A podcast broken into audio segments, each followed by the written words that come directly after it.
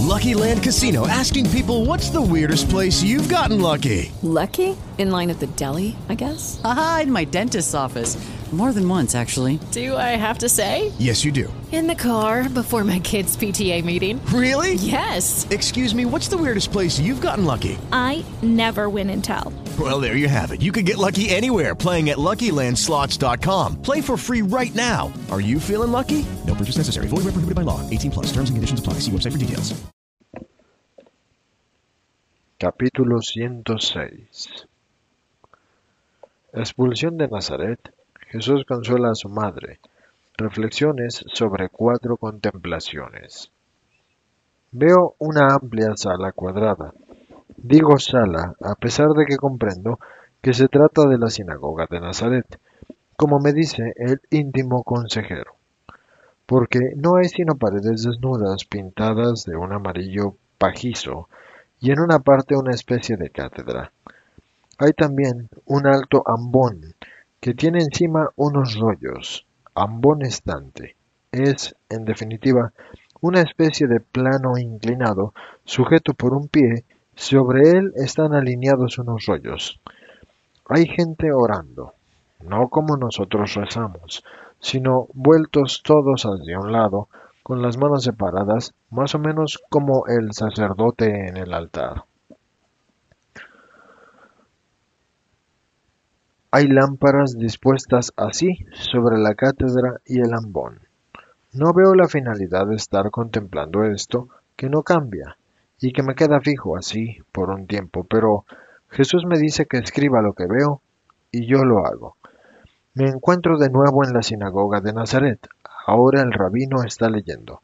Oigo la cantinela de la voz nasal, pero no entiendo las palabras, pues las pronuncian en una lengua que yo no sé.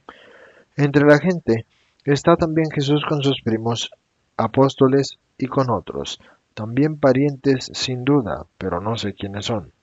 Después de la lectura, el rabino dirige la mirada, en actitud de muda expectativa, hacia la multitud. Jesús después pasa adelante y solicita encargarse hoy de la reunión de la asamblea. Oigo su hermosa voz, que lee el paso de Isaías, citado por el Evangelio. El Espíritu del Señor está sobre mí. Y oigo el comentario que hace al respecto, diciendo de sí mismo que es el portador de la buena nueva, de la ley del amor, que pone misericordia donde antes había rigor. Por lo cual, todos aquellos que por la culpa de Adán padecen enfermedad en el espíritu y como reflejo en la carne, porque el pecado siempre suscita el vicio, y el vicio la enfermedad, incluso física, obtendrán la salud, por la cual todos los prisioneros del espíritu del mal obtendrán la liberación. Yo he venido, dice, a romper estas cadenas, a abrir de nuevo el camino de los cielos, a proporcionar luz a las almas que han sido cegadas. Oído a las sordas, ha llegado el tiempo de la gracia del Señor. Ella está entre vosotros. Ella es esta que os habla. Los patriarcas desearon ver este día, cuya existencia ha sido proclamada por la voz del Altísimo y cuyo tiempo predijeron los profetas.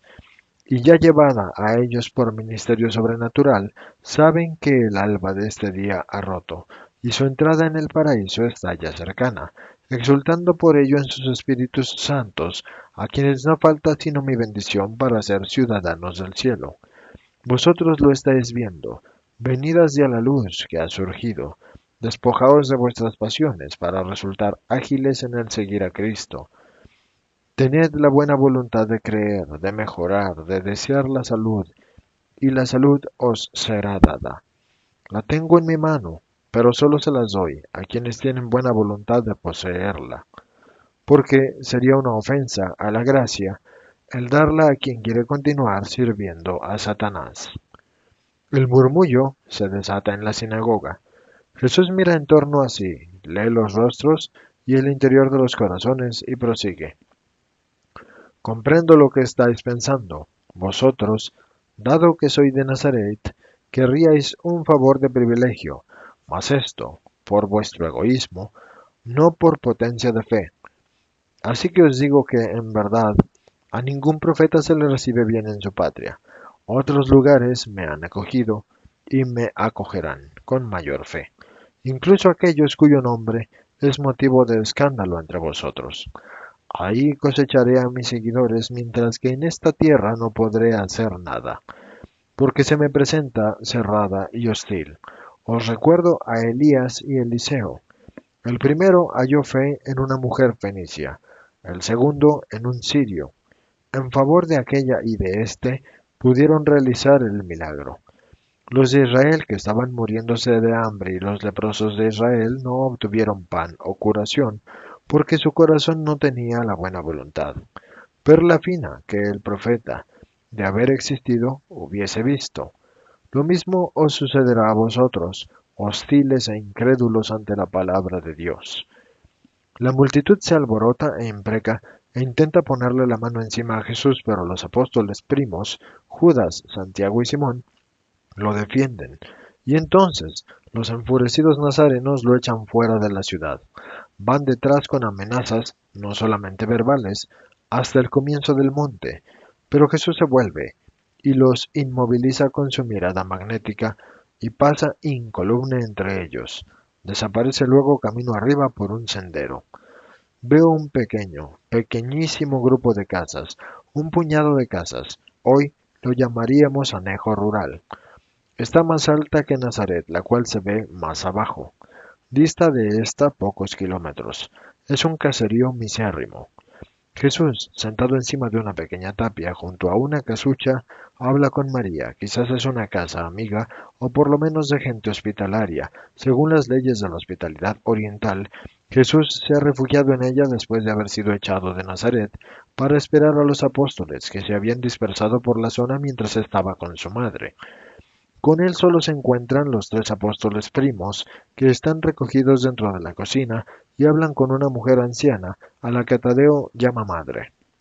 Por ello comprendo que se trata de María de Cleofas. Es una mujer más bien anciana y la reconozco como, la que estaba con María en las bodas de Caná. Claro es que María de Cleofás y sus hijos se han retirado para que Jesús y su madre puedan hablar libremente. María está afligida, ha venido a saberlo de la sinagoga y está triste.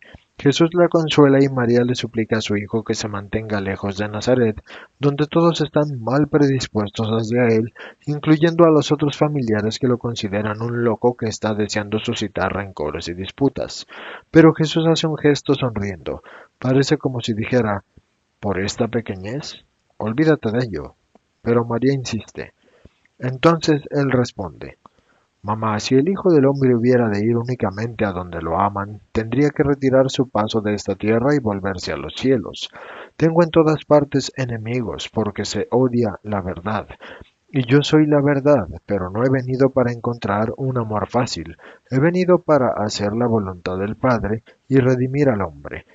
El amor eres tú, mamá, mi amor el que me compensa todo.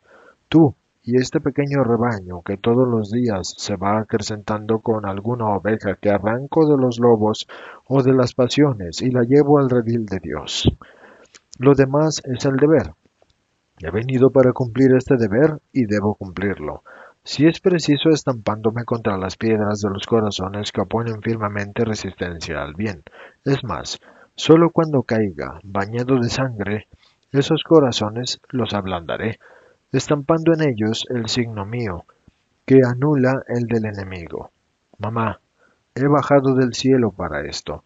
No puedo sino desear cumplir esto. Oh hijo, hijo mío.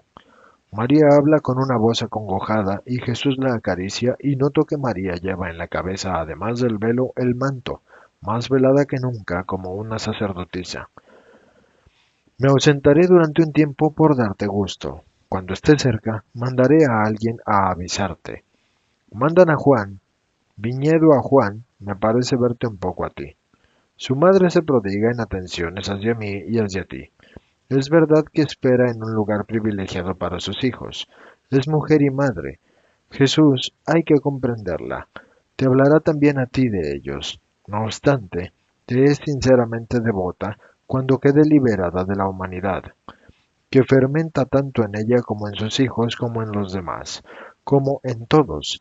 Hijo mío, será grande en la fe. Es doloroso que todos esperen de ti un bien humano, un bien que aunque no sea humano es egoísta, pero es que el pecado está en ellos con su concupiscencia.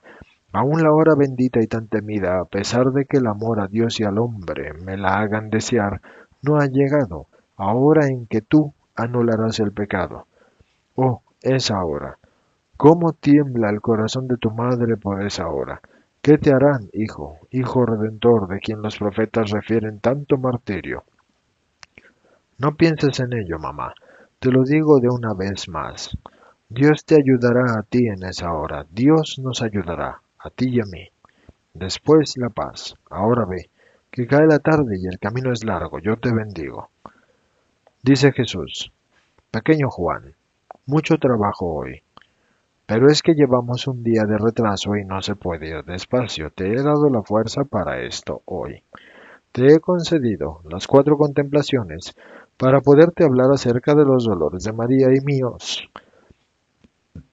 que son preparatorios de la pasión. Debería haberte hablado de ellos ayer, sábado, día dedicado a mi madre, pero he sentido piedad. Hoy se recupera el tiempo perdido. Después de los dolores que te he dado a conocer, María ha tenido también estos y yo con ella.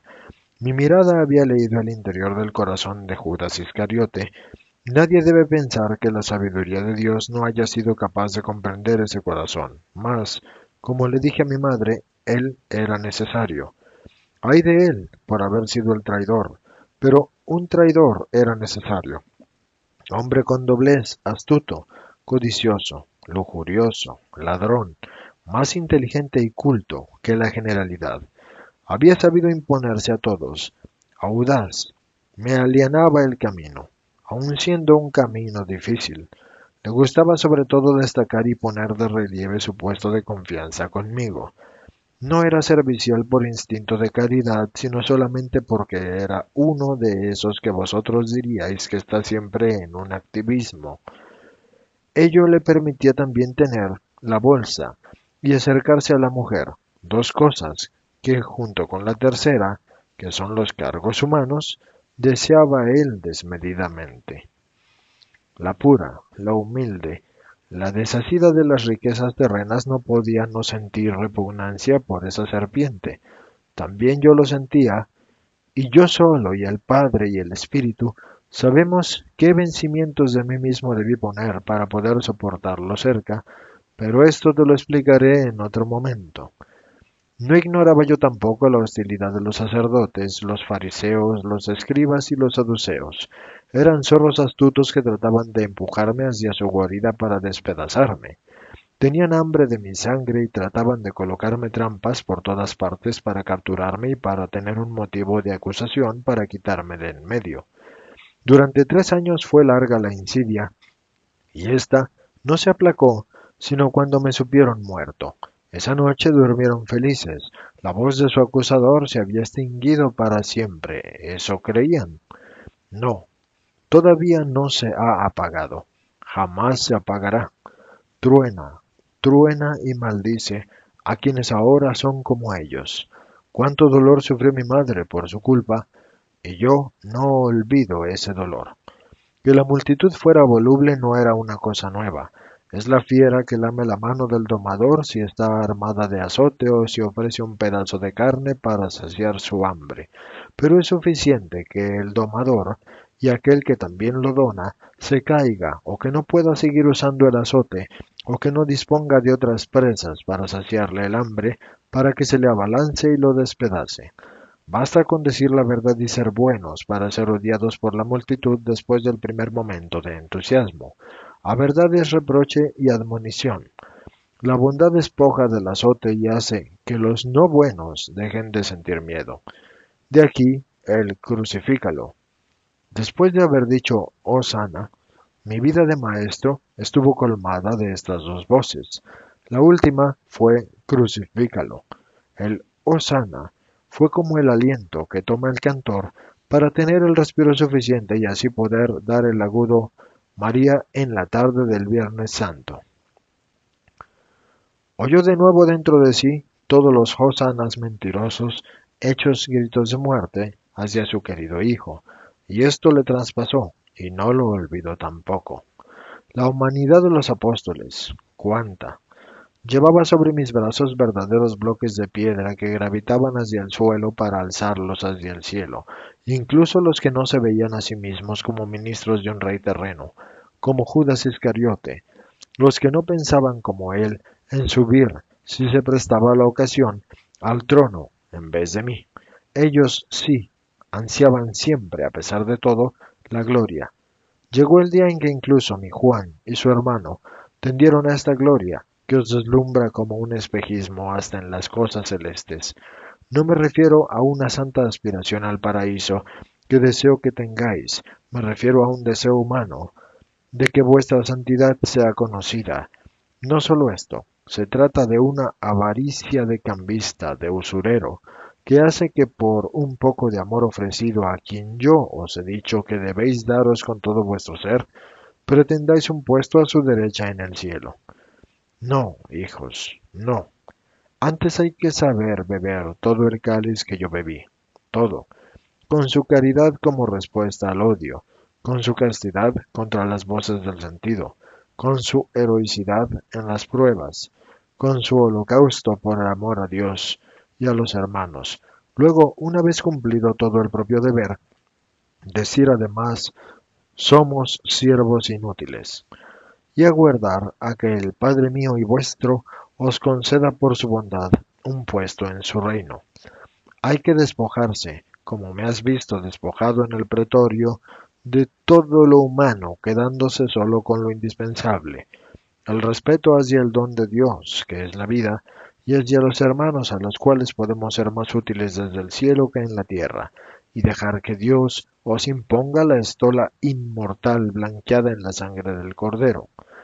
Te he mostrado los dolores preparatorios de la pasión, otros te mostraré. A uno dejando de ser dolores, el contemplarlos ha supuesto un descanso para tu alma. Ya basta, queda en paz.